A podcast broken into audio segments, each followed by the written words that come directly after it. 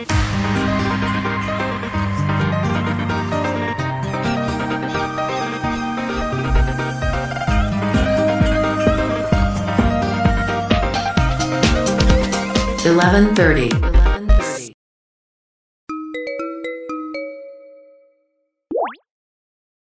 千尋さん、こんばんは。こんばんは。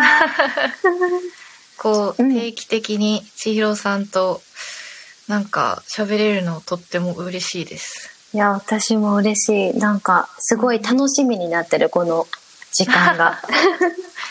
今日はさあちゃん何してたの？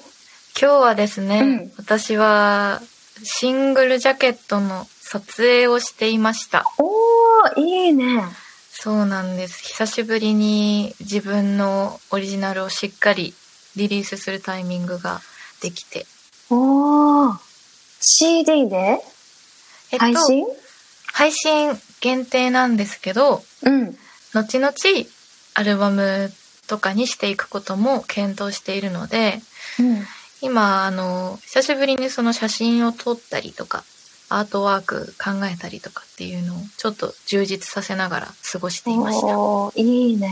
なんかさ、こう作ってる時間ってめっちゃ、こうんう落ち着かない？落ち着くし、うん。逆に波に乗ってくると、うん。想像の世界が広がりすぎて、眠れなくなっちゃいます、私は。わかる。頭がこうさ、活性化されちゃってさ、うん。全然寝れないよね。そうなんですよね。そっか。え、ちなみにさ、ジャケット撮影か？そう。ってジャケット、今回は写真なんですけど、うんうん。私、今までは自分の姿をジャケットに入れるっていうのを極力避けていて、うん。まあ、あの、別の被写体を立てたりとか、違うアートの方向から作ったりっていうのがすごく多かったんですけど、うん。ちょっと今回は初めてバッチシ自分の顔も映るみたいなジャケットうんを撮ってまいりました。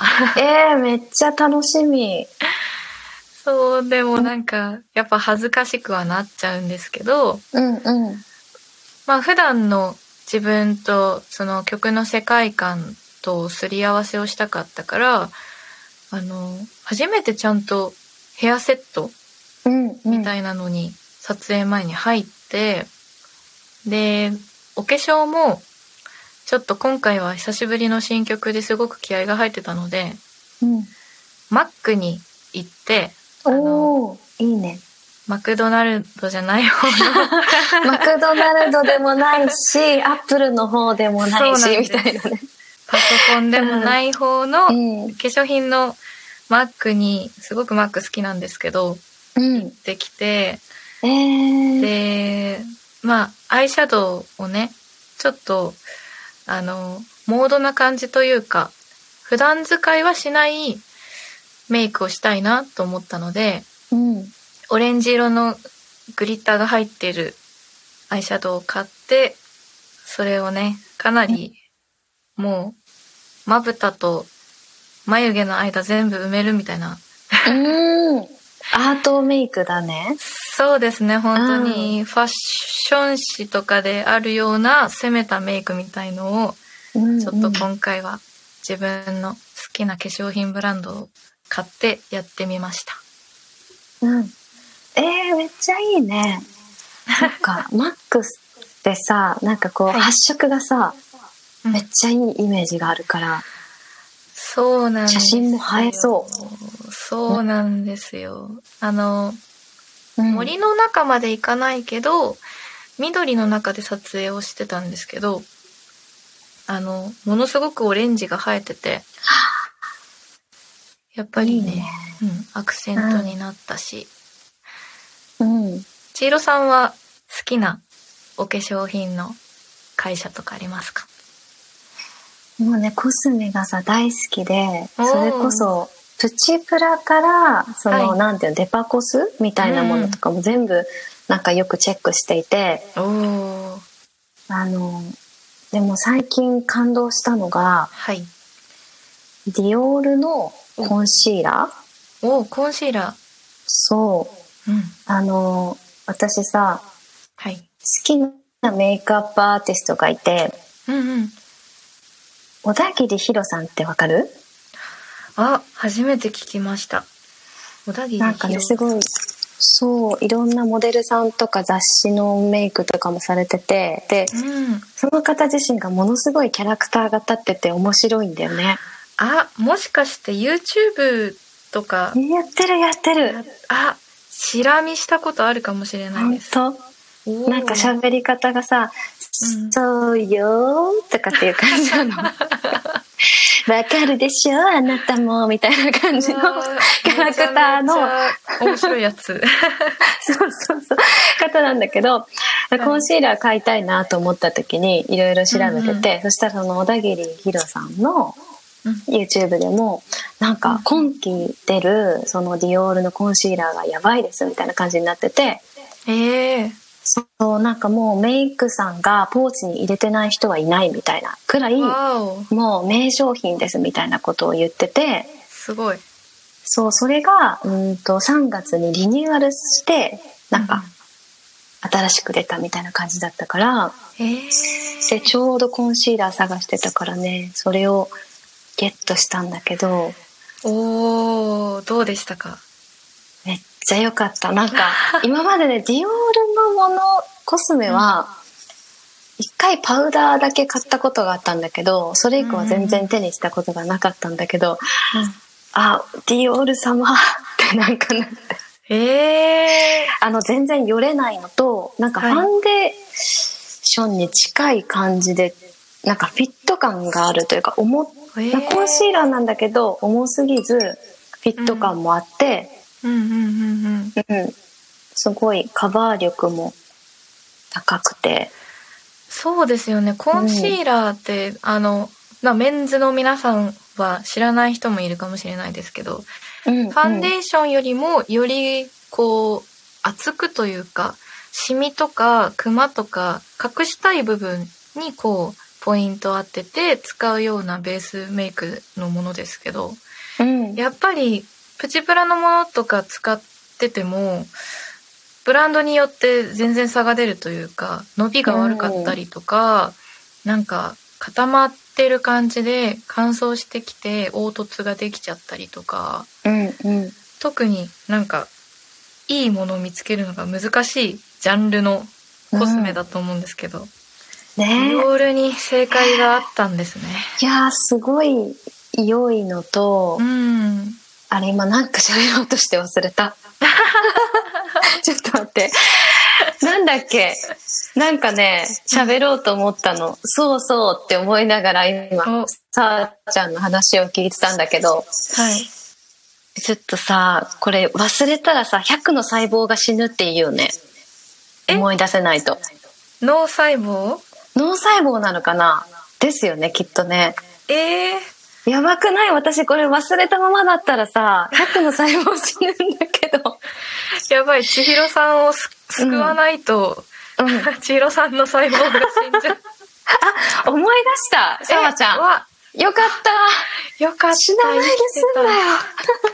よかった。そうそうさっきささわちゃんがさそのメンズの方とか、そのコンシーラー使わない方とかわかんないかもしれないけど、っていう話した時にパッて思い出したんだけど、うんうんうん。そのコンシーラーがさジェンダーレスで使えるコンシーラーっていうのがコンセプトだったりとかしていて、うんうんうん。そうだからなんか男の人でもなんか気になるところとかあったらなんか肌にフィットしやすい感じでできてるらしい、めちゃくちゃいいですね、それは。ね。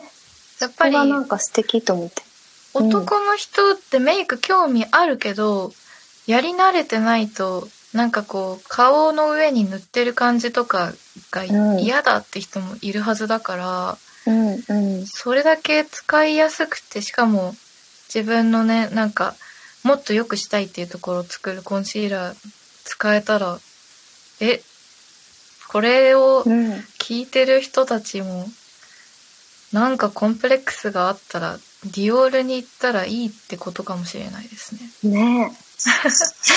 え おすすめです。マックもいいよね。本当それこそ最近さ、うん。メンズでもさ全然なんかそのファッションの一部としてさメイクする人も多いよね。うん。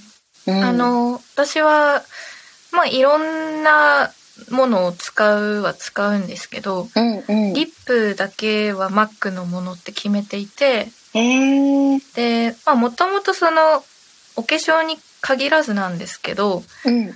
こう、マット素材みたいなものが全体的に好きで、えー、で、例えば自分のポスター作る時とかうんも、こう、紙を選べたりするんですけど、私、もう高確率で、マットの光沢がない、うん、こう、なんかちょっと味のある表面のものを選んでやっていて、で、結構、その、特にリップって好き嫌いが分かれると思うんですけど、こう、グロスとかで、ツヤツヤな感じにしたいとか、なんかこう、ふっくら潤いのある感じにしたいっていう方が女の人結構多いんですけど、うん。私はなんかこう、口紅引くときに、まあ、女性らしさの象徴なはずなんだけど、女性らしさを出したいっていうよりかは、なんか気合を入れてるような行動の一つとして塗るので、なんか、マックのリップのその、ちょっとドライめな感じだったり、発色もね、なんか、こう、可愛いってよりかは、こう、本当にアートっぽい色みたいなのがすごく多いブランドなので、うんうんそう、それでずーっとリップだけはマックのもの使ってますね。へえそうなんだ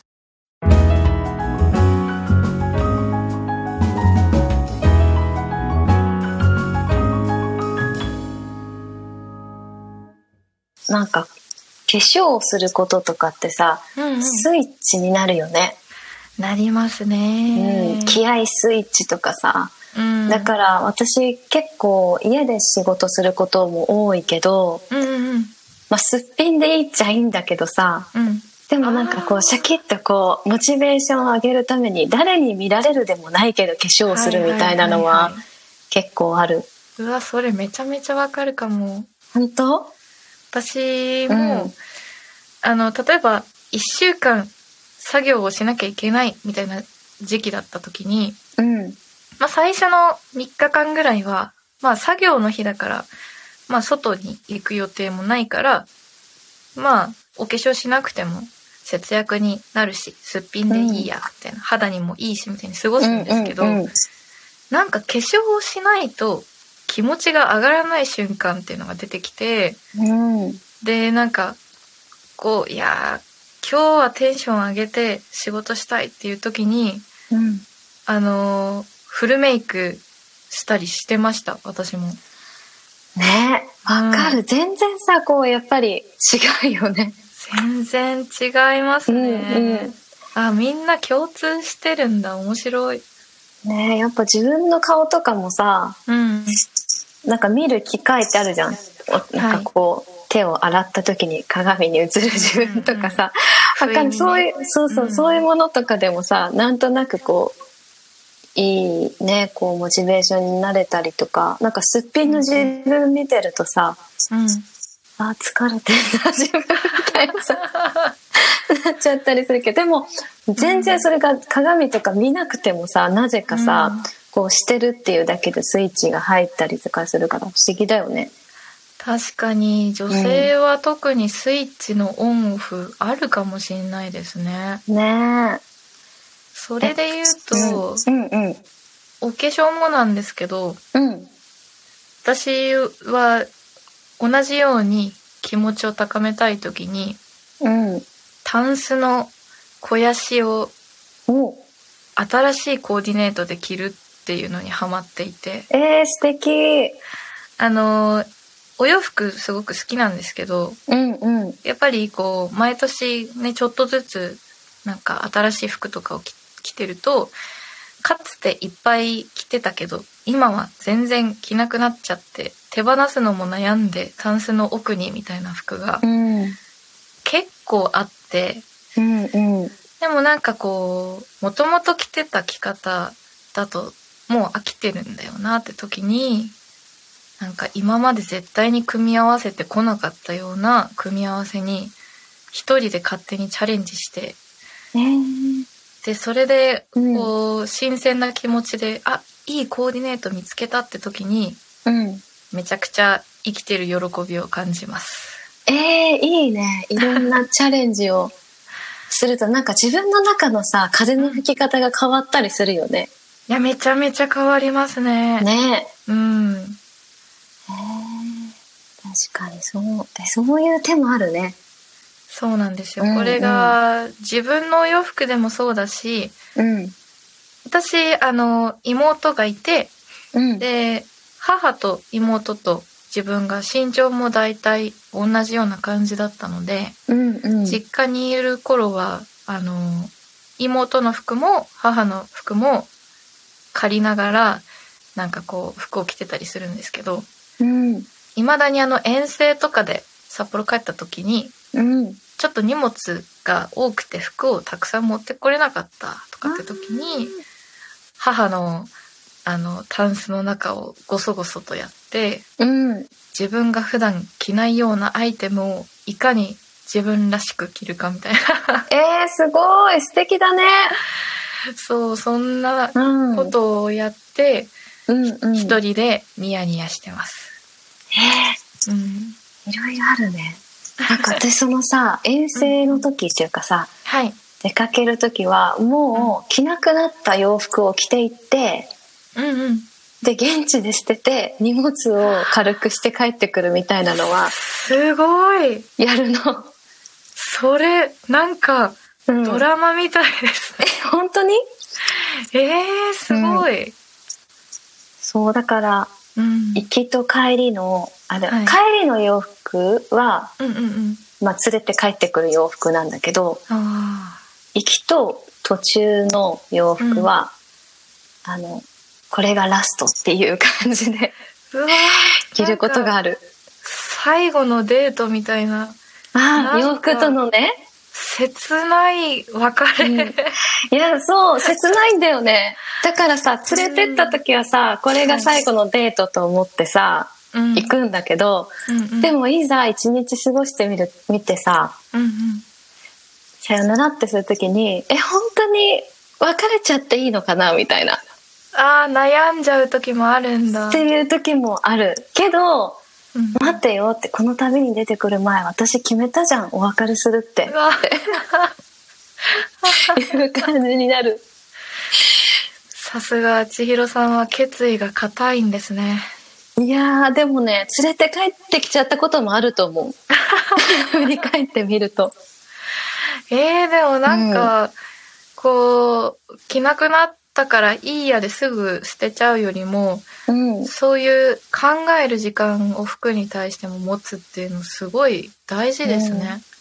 ねえ、なんかそれこそさ、最うん近ファッションロスとかっていう風にさ、いろいろ問題も出てたりとかするけどさ、うんうん。となんかさっきのさわちゃんのさ、いかになんか、前はその、きなんだ、着方を変えて、その新しい風を吹かせたりとかさ、するのすごい素敵だなって思うし、なんかうんもう一度トライしてみるとか、なんかそういうのはね、できる限りやってみたいなっていうのはね、い確かやーね大事なことですよね。にね。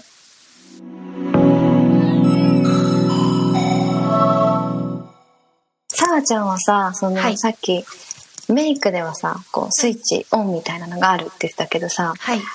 例えばさ、まあ、普段自分が着てる洋服と、うんうん。あとライブで着る洋服だったり、それこそジャケット撮影の時に着る洋服はい。とかってさ、なんかこう、なんそれこそコーディネートの仕方が変わったりとかさ、どんな意識でうん。ライブの衣装を考えているとかってあったりする？うわーそうですね。うん。ライブの衣装は、私は、まあ最近ちょっとリースをさせてもらうこととかを選択肢の中に入れてきたので、うんうん。こう、自分がやっぱりすごい、あの、ファッション的にすごく好きなブランドとかがあるので、それを取り扱ってる、こう、お店インポートのお店とかに行ってうん。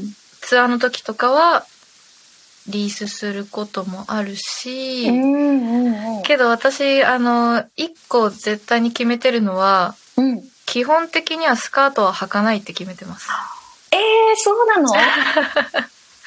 え、それはさ、いつからかってことだよね？あーでもそうですねもともとは本当私服の延長線上でうん。ライブに取り組むところから始まってたのでうんうん。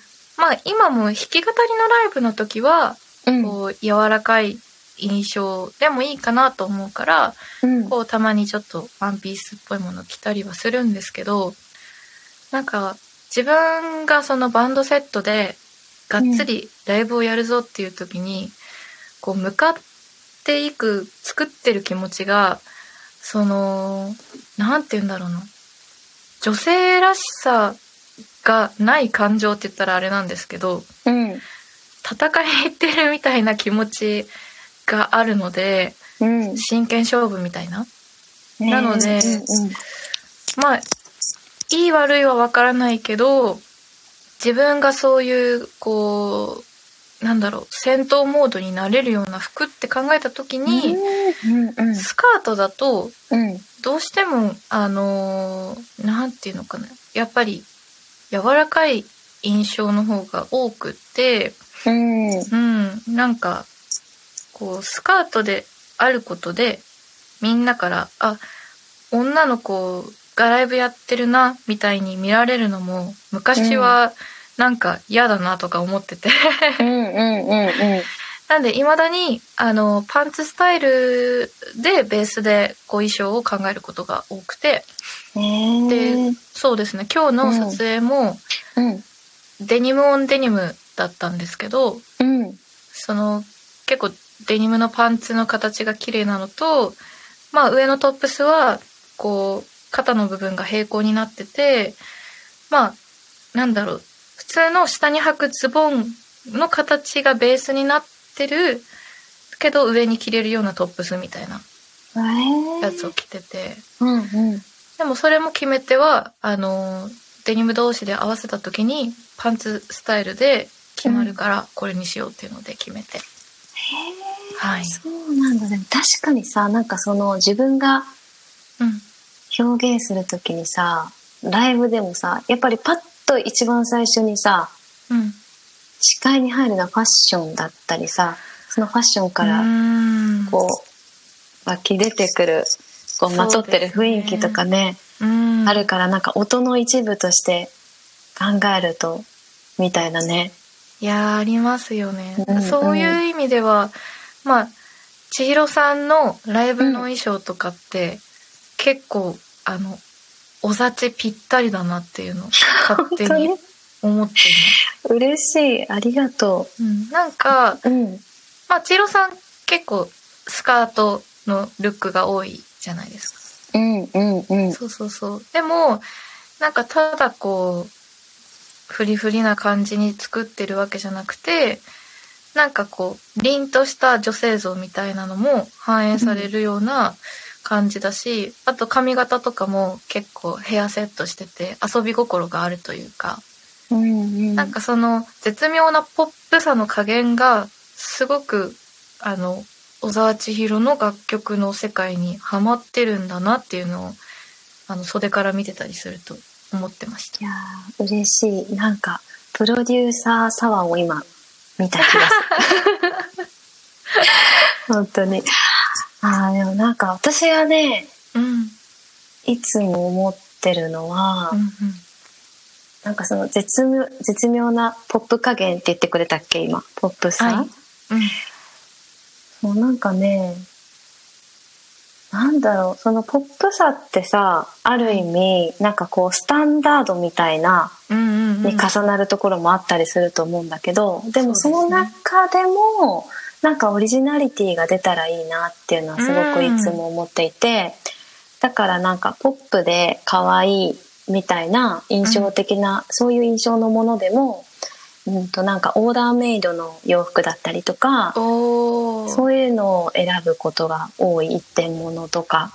わ、それめちゃくちゃ素敵ですね。ねすごいなんかそれにさ惹かれる自分がいてさうん。だからなんかその古着とかが私も好きなんだけどうんうん。古着もさなんかその洋服にしかまとってない洋服だからまとってる雰囲気みたいなのがあるじゃんうんうんうんうん。そうだからその洋服が他にもたくさんいっぱいあったとしてもその洋服が辿ってきたストーリーがあるからこそ出てるその一つだけの雰囲気っていうのがすごくいいなと思っててうんうんうんうんうん。だからなんか確か天物のオリジナリティ感っていうかそういうのにすごい惹かれる。わー、でも確かに、うん。この服は自分にしか着れないだろうな、みたいな服に出会った時も、うん。うんうん。確かにすっごく嬉しくなるから、うん。やっぱり人と一緒で服も出会いというか、なんかバッチリオーダーメイドとかで決まるものあったら絶対楽しいですよね。ねえ。本当にさ出会いって本当そうだよね。私なんてさ、こうさ肩がなで型なのよ。うわ、一緒です。一緒？これさもうさ大変だよね。あの、えあのー肩が合うのがなかなかないのよ。リュックとか、うん。あの、結構安定性ないリュックの紐とか落ちたりしますか？ああそうかも。あ、私はもうほんと小学生ぐらいの時から、太い、こう、肩にかけるところじゃないと、はいは細い可愛いデザインのとかは全部、あの、走ったりしたら落ちちゃったりとか。かわいいそう。あとなんそのかこう、姿想像すると。か肩にちょっとキャミソールみたいにかかってて、なんかうん。オフショルダーみたいになってるやつとかも、あ細い紐だったりすると、あうん。こう角度があるせいで、まあ、滑り台のようにスーッと落ちてしまって 格好がつかなかったりとかめちゃめちゃあります。いやーねこのさ体型に合ったさ洋服に出会うっていうのもさ、いやほんとね大事ですね。だししかも自分がこうときめくデザインうん。だったりこう質感であったりとかね、うん、なんか質感もさ自分の肌に合う合わないとかってさないあーありますね。なんか、私はそんなにこう、チクチクするやつとかも、比較的気にならない性格ではあるけど、でもふ、ふとした時にやっぱり着心地いいものを気づいたら選んじゃったりしてるなっていうのはあるかもしれないです。うんうん。うん。ねあるよね私あと靴もそうでさああのサイズがねー、はい。21.5なのさあら、かわいい。もうさ出会った時に買わないと本当に ダメなのこれは。なるほどね。そう。でさ SS サイズだったり XS みたいな感じでカテゴリーされてることがあるんだけ多いんだけど、はいはい。その21.5とかってうん。あの一つしか置いてないみたいなその靴をね。そこに。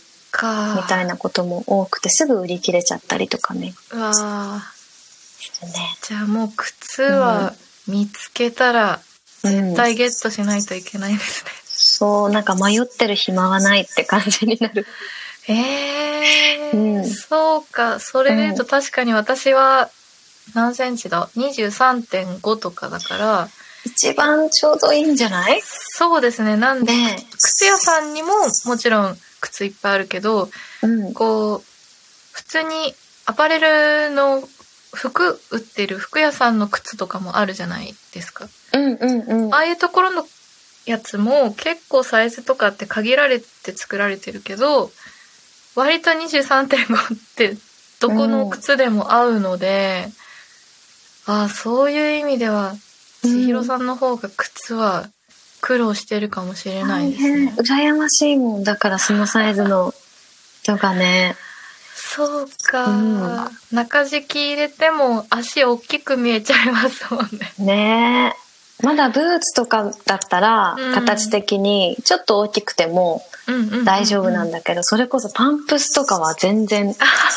ごまかしが効かないそっか、パンプス好きですか？パンプスね、最近全然履いてない。あ、でも言っても。うん。昔は履いてた。昔はよく履いてたし、あのヒールも12センチとか。結構高めのやつえー、履いてたね。なんか変化があったんですか？なんだろう、あの、ぺったんこの靴履いたらさ、うん。すごい楽だったんだよね。これはいいなって慣れちゃって。なるほどうんね。いや、うんもう間違いないですよ。靴、んまあ服も結構こう我慢多いですけど、うん。靴も我慢する瞬間多いですもんね。そりゃ楽なのの方がいいだろそう。で、あとなんかね、うな。うん、ヒール履いてる時よりも、はいなぜか、なんて言うんだろう、心がリンクするような感じなんだけどさ、ヒール履いてる時は結構背伸びしてることが多くて、気持ち的にも。うわーなんかわかるかも、それも。ね。だからなんかそういう気分の時はね、もちろんいいと思うんだけど、うんうんうんうん。なんかね、低くしたことで等身大の自分でいられる感じがしたの。あー、確かにね。うん。うわーそういうことなんだ。え、そういうことある？なん、あるかな？どうなんだろめっちゃわかります。私、う。うん、あの、基本的にすごい高いヒールばっかり履いちゃうんですけど、確かに。そうう。んうん。あの、みんなに、さわちゃんでかいねってよく言われるんですけど、あ、ヒールですっていうくだりをよくしてて。うん。でもそれの根源って、あの、最初どこからかっていうと、うん。私自分の体型にものすごくコンプレックスがあって、うん。あの、まあ、学生の時とかも細いタイプではなかったから、まあ、中肉中背というか、まあ普通、普通の感じだったんですよね。ステージに上がるような体型ではなかったというか。で、この世界に入ってくる時に、やっぱり人によっては、こう、まあ今だいぶこう世の中の感じ変わったっすけど、なんか、まあ例えばステージに上がるんだったら、これぐらいの体重の方がいいよとか、うんなんか、もうちょっと痩せたらいいと思うよみたいなのを、まあ、ご声で言ってくれてた人もいると思うんですけど、なんか自分の中では、あ、これじゃダメなんだみたいなのが、うんうんそこですごく意識として生まれちゃって、うん。で、なんかこう自分でどんどん自由な選択ができるようになってきた時に、まあ、太ってるみたいな印象を持たれたくないっていうのが、すごく二十歳、21ぐらいからうん。強く芽生えちゃって、うん。で、それで、まあもちろん体重を落としたりとかっていうのをやってたけど、太って見えないようにヒールの高い靴を履くっていうところからスタートしてて、うん。そう。うん。うん。でもそれこそそれって自分でつけちゃった自分のあの、重りというか、うん。なんだろう、鎧というか、なんか自分でそう思ってるからそれしか履けないってなっちゃってるのもあんまりヘルシーなことではないなってようやく最近思ってきたので、うん。うん。去年、一昨年ぐらいから、あの、たまにライブでスニーカーが履けるようになったんですよね。うんあ、すごい新鮮かも、さわちゃんのスニーカーって。そう。で、うん私のやってるジャンルって割とこう、なんて言うんだろう、エモーショナルなものとか、ロックなものとか、なんかこうエネルギッシュな曲が多いから、うん。スニーカーだと結構、あの、動きやすいっていうのもまあ発見としてあって、うん、うん、うん、わかる。そう、ステージパフォーマンスにこう、いい影響があるなっていうのも、なんか体感があったので、うん、うん。そう、でもね、まだね、ちょっとそわそわしちゃうので、たたまにしか履いてないかも。うんあ、い。なんかどっちもいいことがあるよね。そのさ、うん。ヒールが高いとさ、なんか自信が持てるっていうさ、うんうんなんか気持ち私もあってさ、うん。それこそ背がめちゃくちゃ低かったりするから、うんうんなんか高いの憧れるし、うん。うん足もっと長かったらいいなとかさ、思ったりうんうんうん。した時に履いた時になんかちょっと自分がね、スタイル良くなった気持ちになれたりとかさ、ね実際にねうん綺麗に見えますしね、うんうん、うんかっこいいよね、そのうんヒールが高いっていうのも。うんうんうん。なるほどね。確かに。でも、自分の気持ちとこう、リンクしてるっていうのあるよね。ありますね。うんあるし、なんかその一個一個の選択が、前はネガティブな理由で選択をしていくっていうことが多かったけど、本当今はそれをポジティブな気持ちで選択していける自分になりたいなっていうのは意識するようになって、うんうん。で、本当それでさっきの話じゃないけど、今までこう、着てなかった服とかをチャレンジしてみたりとか、うんなんか前向きなエネルギーの選択を意識してます、最近は。へえ。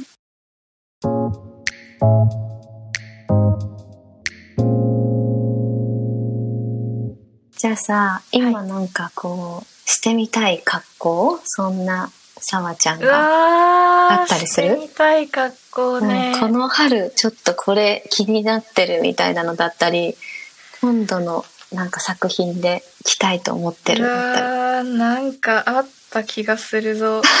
あった気がする？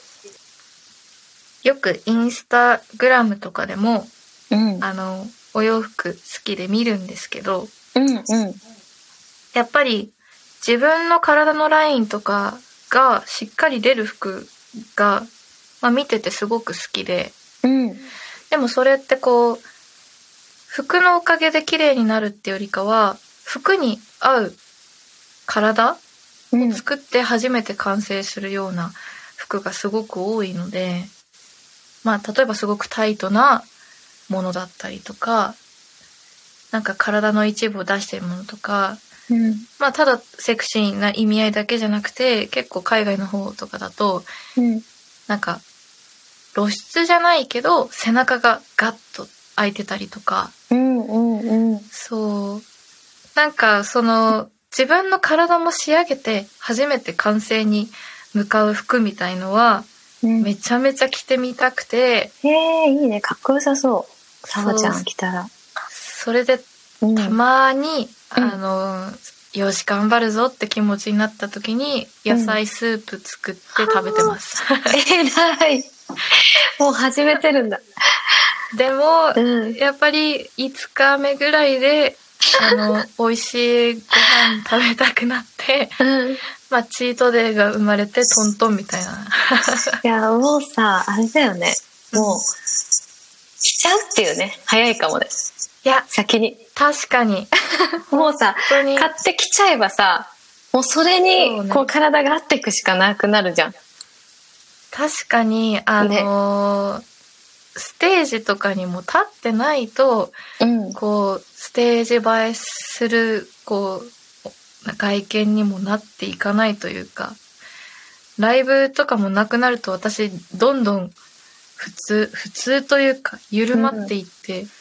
なんかどんな顔でステージ上がってたっけみたいな感じになっちゃうから、確かにねもうポチっちゃうっていうのはありかもしれないですね。ありだよ。ちょっとさ、マイクもポチったし。あ、マイクも買うんだっけ？これ今検討中なんだっけ？うん。そう、でももう、ほぼ99%買うことが確定しているので、あとはもうタイミングだけという感じで。いや、だって、よかったもんね、前回の。なんねか、さわちゃんのね。いやー。耳心地もなんかいろいろじゃあ、うんうん。新調したり、なんか買うことで、買い物楽しいしな。ね。ちょっと2023年は、たくさんお金を貯金して、たくさん使って経済を回していこうかと か思います。っこいい。社会にね、こうね、お金を落としてね。落として回していきたいと思います。かっこいいな、さわちゃん。頑張って仕事します。ね、でも本当ね、本当そうだ、頑張ろう。え、ちなみにさ、今日はこの後はさ、はい。おやす、休めるの？今日は。すごい、毎回聞いてくれてる。えいつもこうえー制作とかね、続きやりますって感じだったから。そう、うん今日はですね、あのーエンジニアからミックスの1回目の入稿が戻ってくるタイミングなので、ーうん。この後、あのーいいヘッドホンでうん。何回も聞いて、あの、オーダーを出したり、OK だったら、OK ですって、次の作業に渡したりとかあするので、あと2時間ぐらいかな。ー頑張ろうと思います。頑張りますな。ちなみに私も今日はライブに向けてちょっとうんうん珍しくこっから寝ずに、おー。えーっと譜面を書いたりとかねわあ、しようと大丈夫？思います。あでもねうん。大丈夫。あの、お。うん、そんなに難しいコード使ってない曲だからって言ったら あれなのだけど、うんうん。うん。うん、ミュージシャンはね、意外と裏でたくさん作業がありますからね。ね細かい作業があるね。うん。本当にね、でもそういうなんかこだわりがね。なんか大事なんだよね。なんかね。じゃあ、お互いこの後も頑張りましょう。だね。今日もありがとうさまちゃん。こちらこそありがとうございます。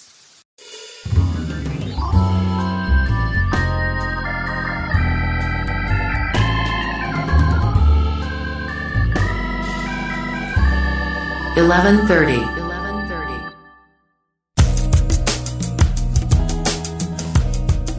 こんばんは札幌出身のシンガーソングライター小沢千尋です沢です。いや今日も楽しかったねいや、回を重ねるごとに会話が弾んでいくというか、ねえもう無限に今日も喋ってしまいましたね。ほんとほんとあの今日はさ、うん。あのーメッセージいただいた中に実はファッションとかおしゃれについてこう話してほしいというねリクエストをいただいたのであのテーマはねファッションメイクだったりしました。いやもう我々にファッションというワードを与えてしまうともう止まらなくなっちゃうので、ねえちょっとどこまでこれ行こうかなっていう感じで喋っちゃってもう多分あと4時間は軽くいけたかなっていうね。あのはい。全然いけましたね、感じだね。本当にもうコスメ一つとってもなんかね、ライブとライブの衣装とかもそうだしね、いやもう洋服もそうだし。ナイスコメントありがとうございました、あありがとうございました。本当にまあそんな私たちなんですけども、えー、とまず私小沢千尋は、えーこの間4月9日にバースデーライブが終わりまして来てくださった皆さんチェックしてくださった皆さんありがとうございました。えー引き続きね、えー3月21日にリリースされた、えーブルーハウスのレトロフィール、えーチェックいただけるのと、まあ、今後なんかいろいろちょっと新譜をね私も作りたいなと思って今いろいろ制作をやっているのでぜひインスタグラムだったりツイッターとかね、はい。チェックしていただけたら嬉しいなと思います。お願いします。えー、サワはですねサワも4月の前半は札幌でたくさんライブする機会があったのでうん。とても嬉しいなと思ってその後はね東京とか名古屋とか毎年春はこう各地にこう行って歌いたいなと思ってるので今年もねそんなスタートが切れたんですけどえー、久しぶり久しぶりでもないかな。久しぶりかな。自分名義のあのしっかり気合の入ったシングルのリリースっていうのを久しぶりにさせていただいて4月の26日に配信開始で「パピヨン」という曲を配信しましたおめでとぜひぜひ。ライブではねもうすでにあの去年からやっている曲なんですけど私が好きなジャンルドンピシャのちょっとソウルっぽいあのビシッとした曲なのでぜひぜひ聴いてもらえたらと思います。ううん。いいね さてさてこのポッドキャストはだいたい月2くらいのペースで更新できたらなと思っています、えー配信ページの概要欄にはアンケートフォームのリンクがついていますのでぜひそちらからね、えーポッドキャストの感想だったりあとこんなことについて話してほしいみたいなことあと相談とかもねあればどしどしいただけたら嬉しいなと思います。はい。ぜひねあのーまだねアンケートフォームがそこまで活発に動いてはいないので、はい。これを機にぜひね皆さんうん。も投稿してくれたら嬉しいなと思ってます、お願いします。はい。では最後に私たちの曲を1曲ずつ、えー続けて聴いてください、えーそれでは小沢千尋の「ミラーに映るペガサス。